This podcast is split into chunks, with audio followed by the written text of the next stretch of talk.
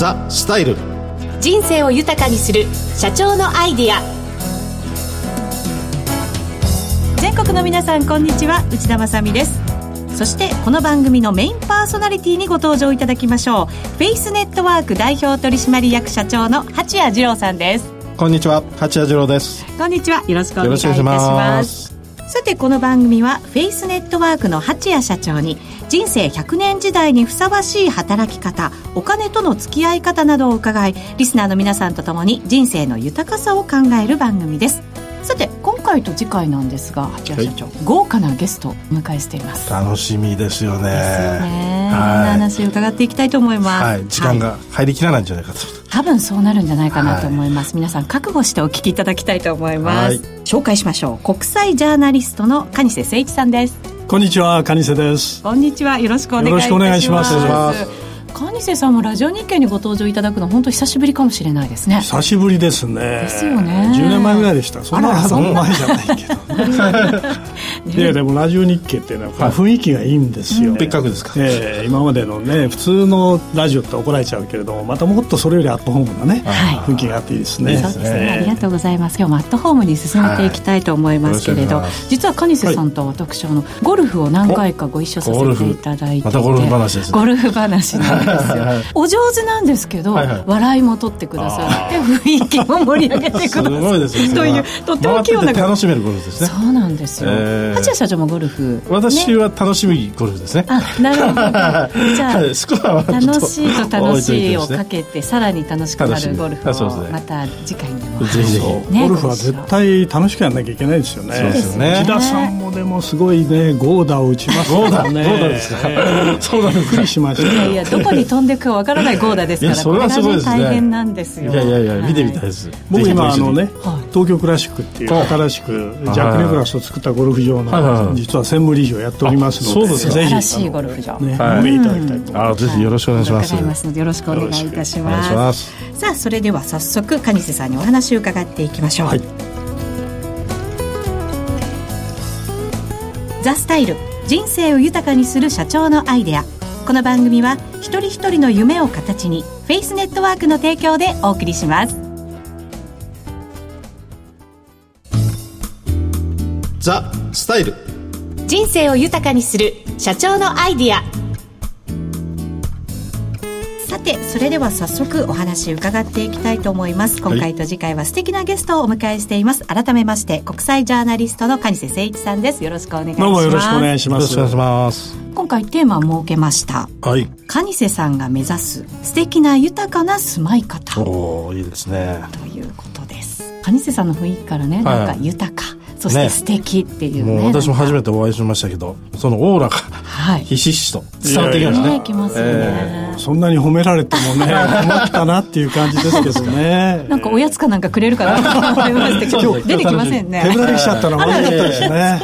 本当ねなんかあのスマホだけを持たれてスタジオに入ってこられましたけどね。はい。今日は私の方から質問をちょっと梶瀬さんにもしできたらということでちょっと何個かお伺いしてみたいなと思ってるんですけど、うん、はいお手柔らかに。あいやいやいや カリセさんはあのよくあの皆さん賃貸派となんか持ち家派って方がいらっしゃるんですけど、ええ、なんかそん親雰囲気ってありますかね？僕はね、はい、圧倒的な賃貸派なんですね。またなんかあるんですか、えー、子供の頃からね、はいはい、父親がサラリーマンで、えー。まあ、2年3年ごとに引っ越ししてたんですよ。なるほどなるほど。だから定住じゃないってことですね。そう同じ場所にいるのはあんまり得意じゃないっていう、はい、そういう性格じゃないけれど習慣がついちゃったような感じでそれと不動産っていうと動けないって書くわけですよね。不動ですから、まあ、そうですね。不動ですからね。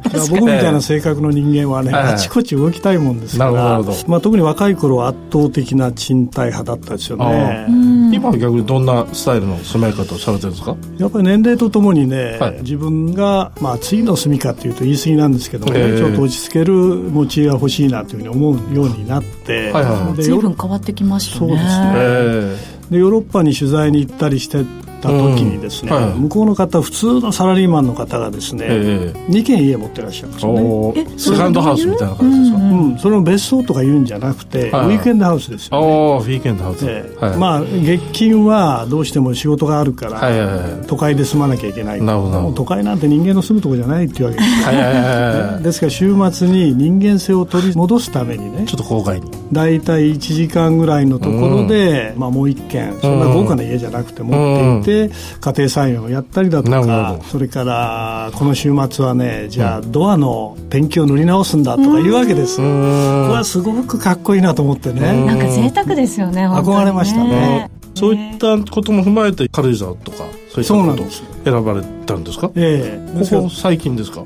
もう10年以上前なんですけどね、それを実現したいなと思って、はいはいまあ、六本木に家を、はいはい、まあ、これはマンションで賃貸で借りてまして、はいはいはいそれで、まあ、自分の持ち家としてどこがいいだろうと、はいはいはい、で大体東京から1時間圏内ぐらいのところでということで、いろんなとこを検討したらやっぱりね軽井沢ってダントツなんですよね、うん、そうですね、えー、理想ですね。これはあの、まあ、難しい話をすると19世紀あのイギリスの都市計画の専門家にね、うんうんエベレザー・ハワードっていう人がいたんですよ、でこの人はね田園都市という構想を打ち上げた方でね、やっぱり都会ってそんなに人間が住みやすいところじゃないと。もっと自然と共生できてかつ都会の利便性もエンジョイできるような街づくりをしよう、うそうすると、まあ、行ったり来たりできる年中ね。軽井沢みたいなところに家を構えて、仕事は仕事で東京でやるっていうのが一番理想なんですよね。これはもう、えーオンとオフの切り替えがはっきりできていいですね。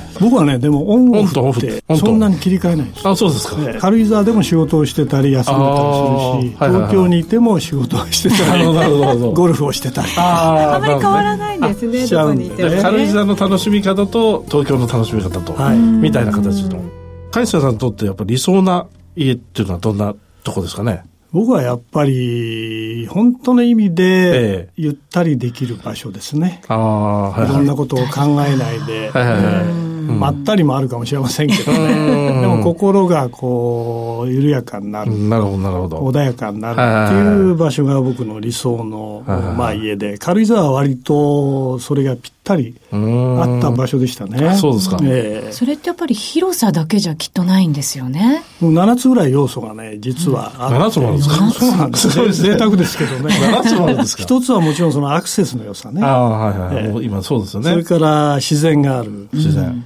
人がいる、文化がある、はい、歴史がある、はい、それから、まあ、不動産価値があんまり下がらない。そうですね。えー、とそれ大事。今7つ言いました？今7つ言ったかな？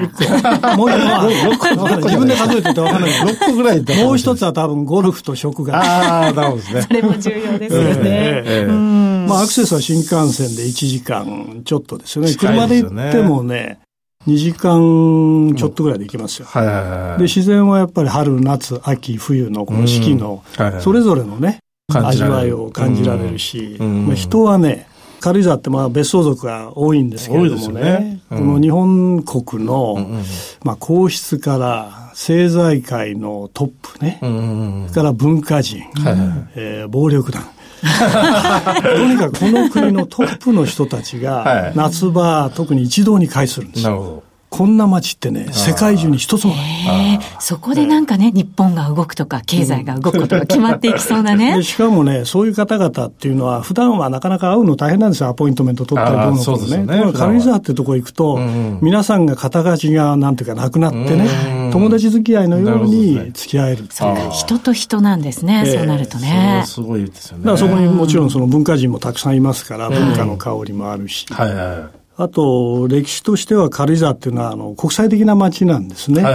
で、戦時中も、例えば、いろんな外交官の方とかね、うそういう方々がどんどんどんどん、あの、疎開をなさってて、だからあそこ爆撃されなかったんですよ。あええー、あ、そうなんですか。これはスイス大使がアメリカに、ここにはこれだけ外国人が住んでると。戦争中でも、その、敵国とのみんな仲良くやってるわけですよ。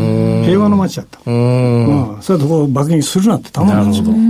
そのおかげであそこはこう綺麗に残ったというね、歴史があるんで。今も海外の方が結構住まれたりしてるんですか？住んでますね。もともとそういう宣教師から入った場所ですからね。本当にじゃあ異文化もね、そこで交流ができてるってことですよね。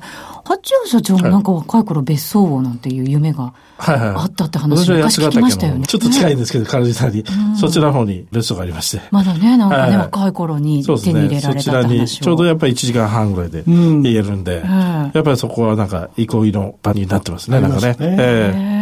ええね、八谷社長もオンオフがないってね、先週お話しされてましたけど、やっぱりそういう場所を変えることによってオンオフもちょっとだけ切り替わったりもするんですかね、またなんか新しい自分自身の発想とかアイディアとか、そんなことがまたなんかそういう自然の中で生まれてくるってこと結構あったりしますよね。環境が変わることでやっぱり発想もちょっと違うものが湧いてくるっていう、ね、と思いますね。都会にももちろんね、このスタジオの窓からでも緑の木は見えるんですけど、それをじっくり見る機会なんてないですよね。そうですよね。ところが軽井沢にいると、今、このまだ冬が過ぎてからの季節だとね、まだまだ春にならないわけですよね。そうすると枯れ木なんだけど、その枯れ木からね、ある日だんだん芽が出てくるわけ。それから新緑のこうね、若葉が出てくる、ね、これ見るだけで感動するんですよ。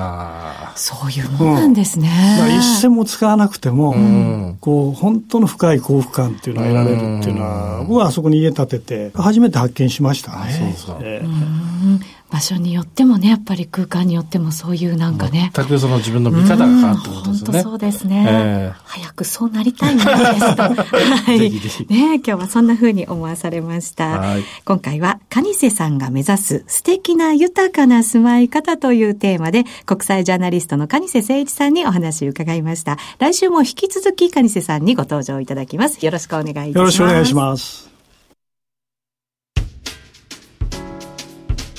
お聞きの放送は、ラジオ日経です。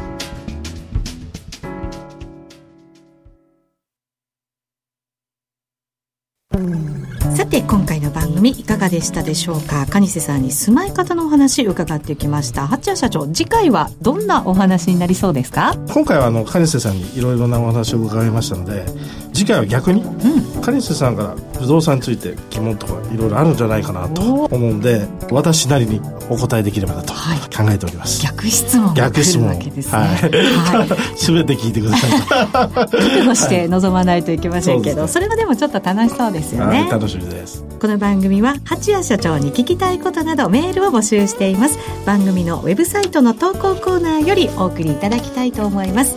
またこの番組はラジコのタイムフリー機能をご利用いただくと放送後1週間番組を聞くことができます。さらにラジコは番組を SNS でシェアする機能もあります。友達に教えるボタンで役立つ情報をぜひ共有してください。次回もまたこの時間にお会いしましょう。お相手はフェイスネットワーク代表取締役社長の八谷次郎と内田まさでお送りしましたザ・スタイル人生を豊かにする社長のアイデアこの番組は一人一人の夢を形にフェイスネットワークの提供でお送りしました。